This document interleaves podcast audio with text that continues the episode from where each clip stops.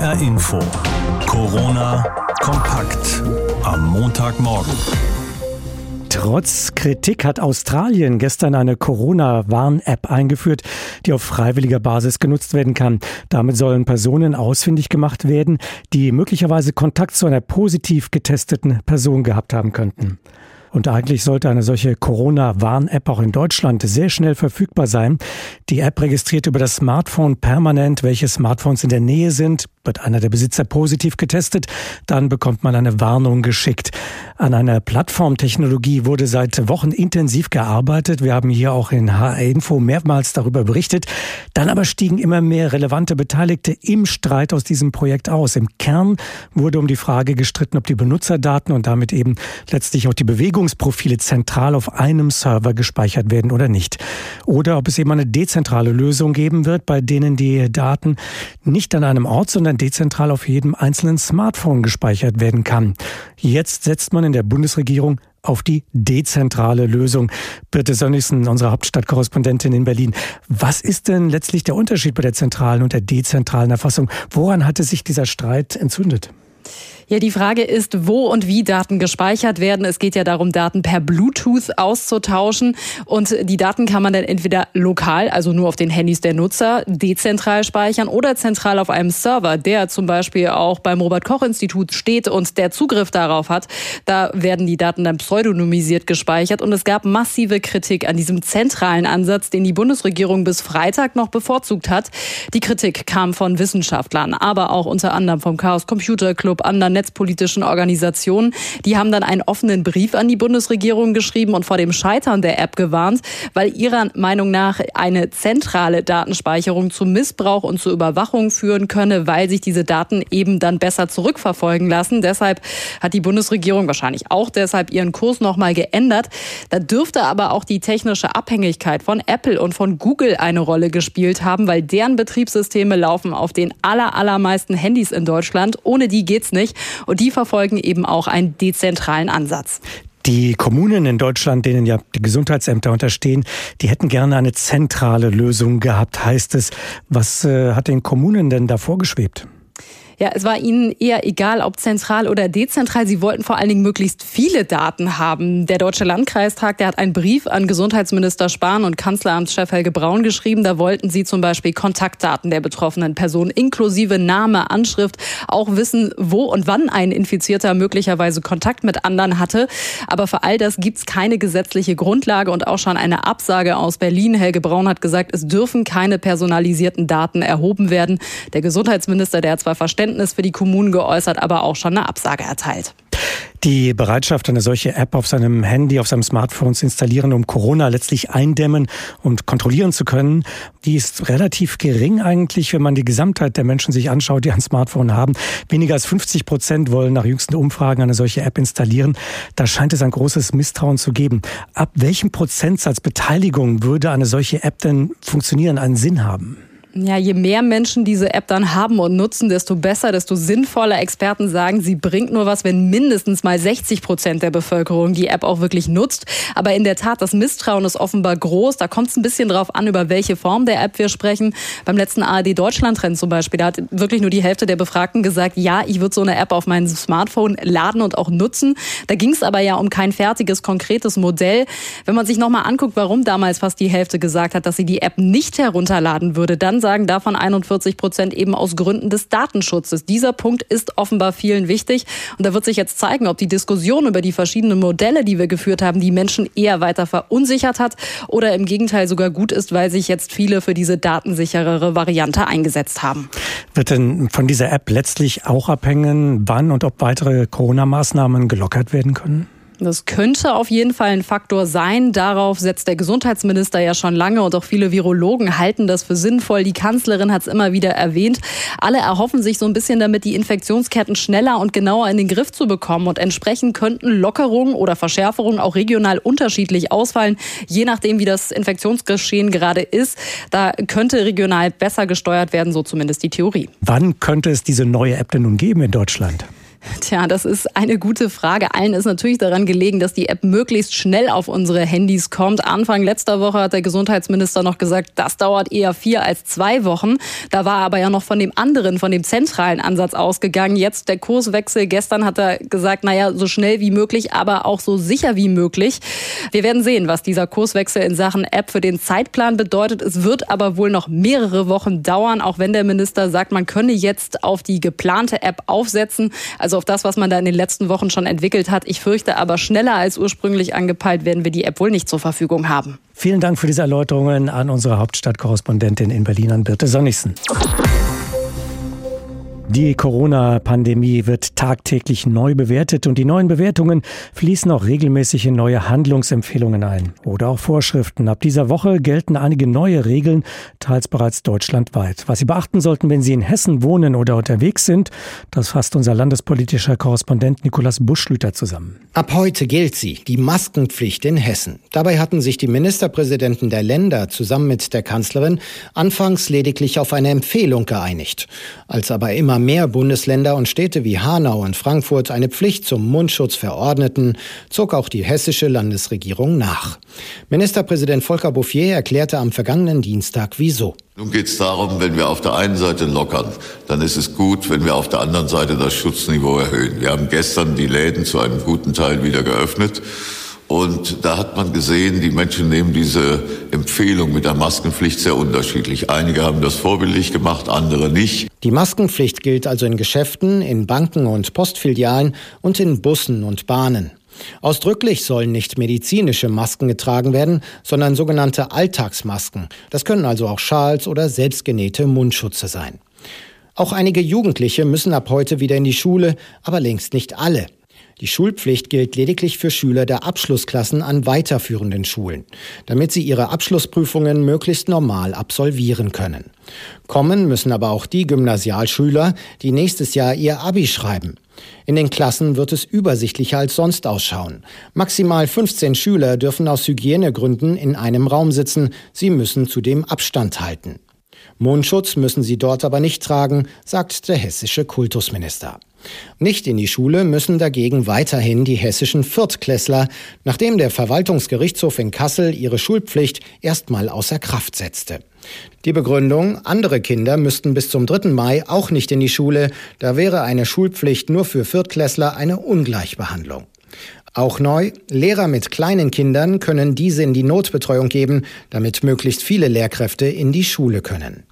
Sozialminister Kai Klose sieht all diese Änderungen mit gemischten Gefühlen. Das, was wir an Lockerungen äh, beschlossen haben und was seit letzten Montag in Kraft ist, ist aus meiner Sicht äh, für den ersten Schritt, den wir jetzt gemacht haben, vertretbar. Aber an der oberen Grenze dessen, was ich persönlich für vertretbar gehalten habe, aufgrund der Tatsache, dass niemand von uns Erfahrungen mit diesem Virus hat. Das Fahren auf Sicht, es geht also weiter. Nikolaus Buschlüter über die neuen Corona-Regeln ab heute in Hessen.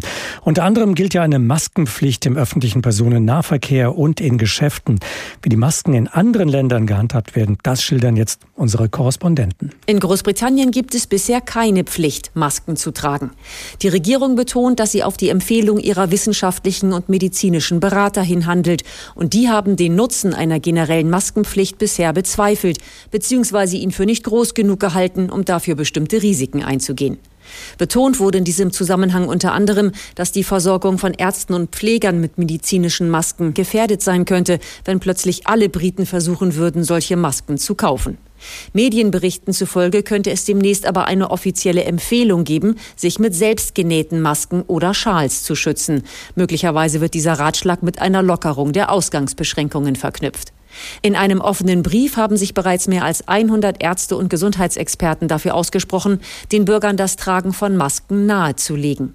Londons Bürgermeister Sadiq Khan fordert sogar, dass Mundschutz in öffentlichen Verkehrsmitteln verpflichtend sein müsse, weil dort die Abstandsregeln nicht eingehalten werden könnten. Imke Köhler, London. Schon wer den Hauch einer Erkältung in sich spürt, trägt in Japan in der Regel eine Maske. Dabei geht es in erster Linie darum, andere nicht anzustecken. Ängstliche Japaner und Japanerinnen setzen Masken auch zum eigenen Schutz auf, weil sie hoffen, sich gerade in den oft sehr vollen Bahnen nicht bei jemandem anzustecken. Auch Allergiker greifen gern auf Masken zurück, weil sie das Leiden erträglicher machen können. Nach Angaben des Verbandes für Hygieneprodukte gehen fast 80 Prozent der Masken an normale Verbraucher. Sie schützt zumindest im halben Gesicht vor der Sonne, denn weiße Haut ist bei Frauen beliebt. Manche Japanerinnen setzen sich nachts eine Seidenmaske auf. Die Feuchtigkeit soll noch schöner machen. Seit dem Corona-Ausbruch trägt jeder und auch scheinbar überall eine Maske, sogar beim Radfahren. Die ist meistens weiß, damit man nicht auffällt. Verboten sind aber bunte Masken nicht. Anders als in den Nachbarländern Südkorea und Taiwan, wo der Maskenverkauf strikt kontrolliert und rationiert ist, existiert das in Japan so nicht. Deshalb machen Straßenverkäufer derzeit ein gutes Geschäft mit den kleinen weißen Dingern. Katrin Erdmann, Tokio. Au masque citoyen Bürger an die Masken. So lautet der Appell der Nationalen Akademie der Medizin in Frankreich. Ein Aufruf, der jedem Franzosen, jeder Französin direkt ins Ohr gehen müsste, denn er ist angelehnt an den Text der französischen Nationalhymne. Die Akademie der Medizin will mit diesem pathetischen Titel vor allem die Bevölkerung von einer Maskenpflicht überzeugen. Die französische Regierung ist sich noch uneinig darüber, ob das Tragen einer sogenannten Community-Maske in der Öffentlichkeit zur Pflicht werden soll. Auch weil es in Frankreich noch nicht genügend Alltagsmasken für die gesamte Bevölkerung gibt. Premierminister Edouard Philippe hatte vor gut einer Woche angekündigt, dass in Bussen und Bahnen nach dem 11. Mai, dann, wenn die Lockerungen der strikten Ausgangssperre beginnen, eine Maskenpflicht wahrscheinlich kommen werde. Der Élysée-Palast ließ Ende der Woche aber wissen, dass das Thema noch diskutiert werde, das Tragen einer Maske in Bussen, Bahnen oder beim Einkaufen erst einmal nur empfohlen werden könnte. Am Dienstag stellt die Regierung ihren Plan für die Lockerung der Ausgangssperre vor. Dann wird wohl auch über eine Maskenpflicht entschieden. Sabine Wachs, Paris. Eine Maskenpflicht gibt es in Spanien nicht, aber schon die dringende Empfehlung, eine Maske zu tragen, etwa im öffentlichen Nahverkehr oder im Supermarkt. Beim öffentlichen Nahverkehr war es so, dass zeitweise sogar Sicherheitskräfte solche Masken verteilt haben, an den Zugängen zur U-Bahn beispielsweise oder an wichtigen Bushaltestellen. Mittlerweile sieht man allerdings hier in Madrid wieder auch viele Passagiere, die keine Atemschutzmaske tragen, also ganz so streng wird das dann auch nicht gehandhabt.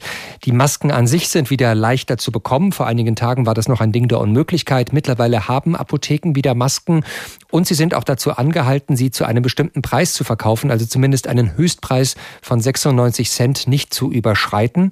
Darüber sind manche Apotheker auch durchaus sauer, denn sie haben Masken teilweise zu höheren Preisen unter schwierigen Umständen gekauft und machen jetzt ein Verlustgeschäft.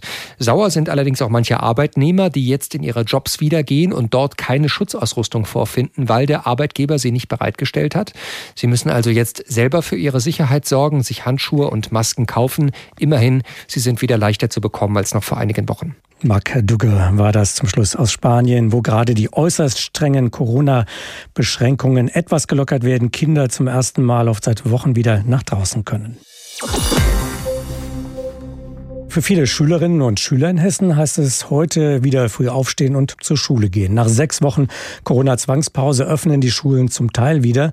Als erste sollen die Abschlussklassen an Haupt-, Real- und Berufsschulen wieder unterrichtet werden. Aber auch die elfte und zwölfte Jahrgangsstufe an den Gymnasien, also die, die dann nächstes Jahr Abitur machen. Anders als ursprünglich geplant bleiben die Viertklässler der Grundschulen ja weiterhin zu Hause.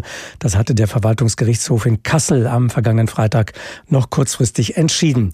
Doch wie gut sind die Schulen auf den Start in Corona-Zeiten eigentlich vorbereitet? Ist Unterricht eigentlich tatsächlich wieder möglich? Darüber habe ich gesprochen mit Maike Wiedwald. Sie ist die Vorsitzende der Lehrergewerkschaft GEW in Hessen. Und ich wollte von ihr wissen, mit welchen Gefühlen gehen Sie und Ihre Kolleginnen und Kollegen denn heute in die Schule? Oh, ich glaube mit sehr gemischten Gefühlen.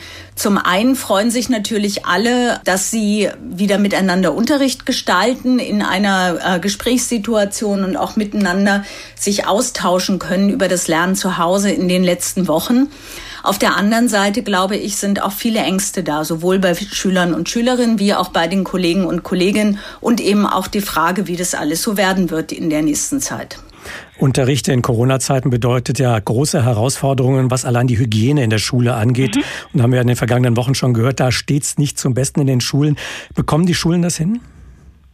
Naja, die Schulen bekommen es dann hin, wenn sie eine gute Unterstützung kriegen von Seiten der Schulträger, der Gesundheitsämter und auch des Landes Hessen.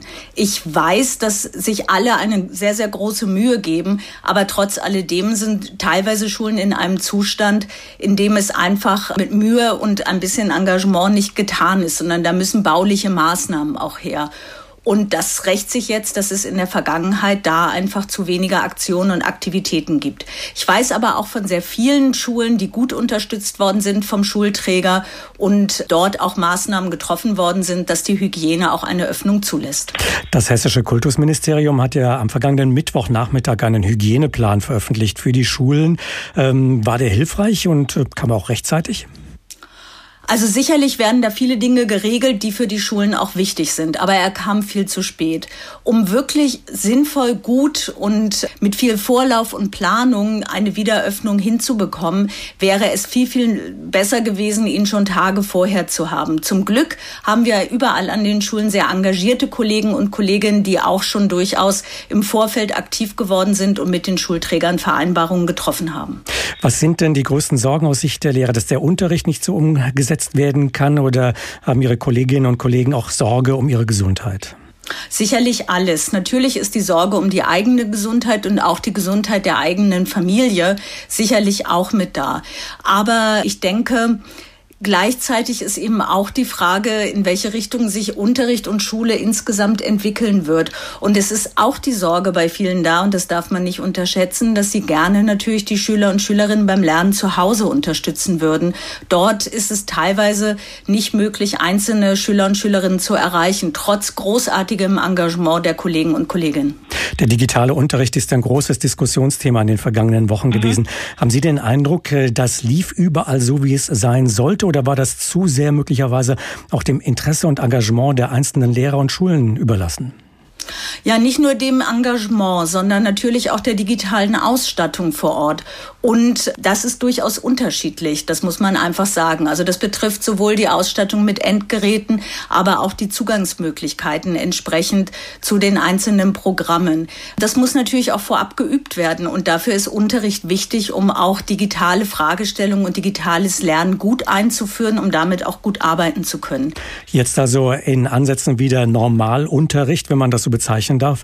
Nur 15 Schüler dürfen in einen Raum, eigentlich ja paradiesische Zustände für Lehrerinnen und Lehrer, wenn die Klassen so klein sind. Aber tatsächlich muss man sich fragen, gibt es überhaupt genug Lehrerinnen und Lehrer in Hessen, um mit solchen Kleingruppen dann unterrichten zu können? Dazu würde ich aber gerne schon auch noch sagen, dass selbst 15 natürlich immer unter der Maßgabe sind, dass das Abstandsgebot eingehalten werden kann. Und teilweise sind die Räume in den Schulen nicht groß genug, sodass dann die Gruppen auch kleiner sein müssen. Natürlich ist es so, dass auch Lehrkräfte zu Risikogruppen gehören und längst nicht alle Kollegen und Kolleginnen dann auch entsprechend ihre Jahrgangsstufen unterrichten werden. Es kann sein, dass es an Schulen knapp wird und eng wird, aber im Moment bemühen sich alle, das gut hinzubekommen und einen guten Plan für alle auf die Beine zu stellen, der vielleicht dann etwas weniger Unterricht beinhaltet, aber zumindest die Möglichkeit schafft, dass dann alle sich auch sehen können, Unterrichtsaufgaben besprechen können, die im Lernen zu Hause Thema waren und auch Inhalte, wie es weitergehen soll. Eine letzte Frage nochmal zum Thema Hygiene. Ab heute gilt ja auch eine Maskenpflicht im öffentlichen Personennahverkehr ja. und in den Geschäften. Hätten Sie sich das für die Schulen auch gewünscht? Also wir wissen, dass es ganz viele Kollegen und Kolleginnen wollen, dass auch viele Schulen sagen, aufgrund der Enge gerade in den Räumen eine Maskenpflicht auch wichtig ist. Sie können sich auch vorstellen, an Schulen, natürlich wäre das an den Grundschulen noch mehr gewesen, können Schüler und Schülerinnen nicht einfach sitzen bleiben, sondern die stehen auf, gehen im Raum herum. Unterricht Unterricht ohne Maske wäre nur dann sinnvoll, wenn man dauerhaft, und zwar jede Person, den 1,50 Meter Abstand mindestens einhalten kann. Und das ist in den Räumen häufig nicht möglich. Also ich kenne sehr viele Schulen, die auf die Masken zurückgreifen werden, auch im Unterricht. Und ich kenne auch viele Schulträger, die den Schulen extra jetzt auch Masken zur Verfügung gestellt haben. Die meisten Geschäfte haben ja wieder geöffnet. In den Schulen geht es gestaffelt ab heute langsam wieder los. Die jüngsten allerdings, die Kita-Kinder in den Krippen und Kindergärten, da gibt es noch keinen Plan, wann die Betreuung wieder starten könnte. Zermürbend gerade für die rund 3,7 Millionen Eltern von Kita-Kindern ist, dass sie keinerlei Perspektive bekommen, ab wann solche Einrichtungen, wenn auch stufenweise möglicherweise wieder geöffnet würden. Corinna Tertel über den Stand der Dinge in der Diskussion um die noch geschlossenen Kitas. Die Rufe werden immer lauter. Die Rufe und Forderungen, doch bitte nicht nur die Geschäfte und schrittweise die Schulen, sondern dringend auch die Kitas wieder zu öffnen. Yvonne Anders gehört dazu. Sie ist Professorin für Elementar- und Familienpädagogik an der Uni Bamberg. Man hat äh, bis vor einer Woche den Eindruck gehabt, dass diese Doppelbelastung, die da auf Seiten der Familien entsteht, wenn sie eben parallel arbeiten müssen und äh, sollen und ihre Kinder betreuen, dass die in diesem Ausmaß überhaupt nicht wahrgenommen wird, was das für die Familien bedeutet und dass auch nicht wahrgenommen wird, dass man so den Kindern nicht gerecht wird. Yvonne Anders führt an ihrem Lehrstuhl Online-Befragungen durch zur Situation von Familien mit Kita-Kindern. Vergangene Woche kam Bewegung ins Thema. Da äußerte sich Bundesfamilienministerin Franziska Giffey von der SPD. Wir arbeiten derzeit gemeinsam mit den Ländern an einem konkreten Plan darüber, wie eine schrittweise Wiedereröffnung über die Notbetreuung hinaus aussehen kann. Homeoffice mit Kleinkindern ist unmöglich, sagt auch die Bundeselternvertreterin Ulrike Grosse-Röthig.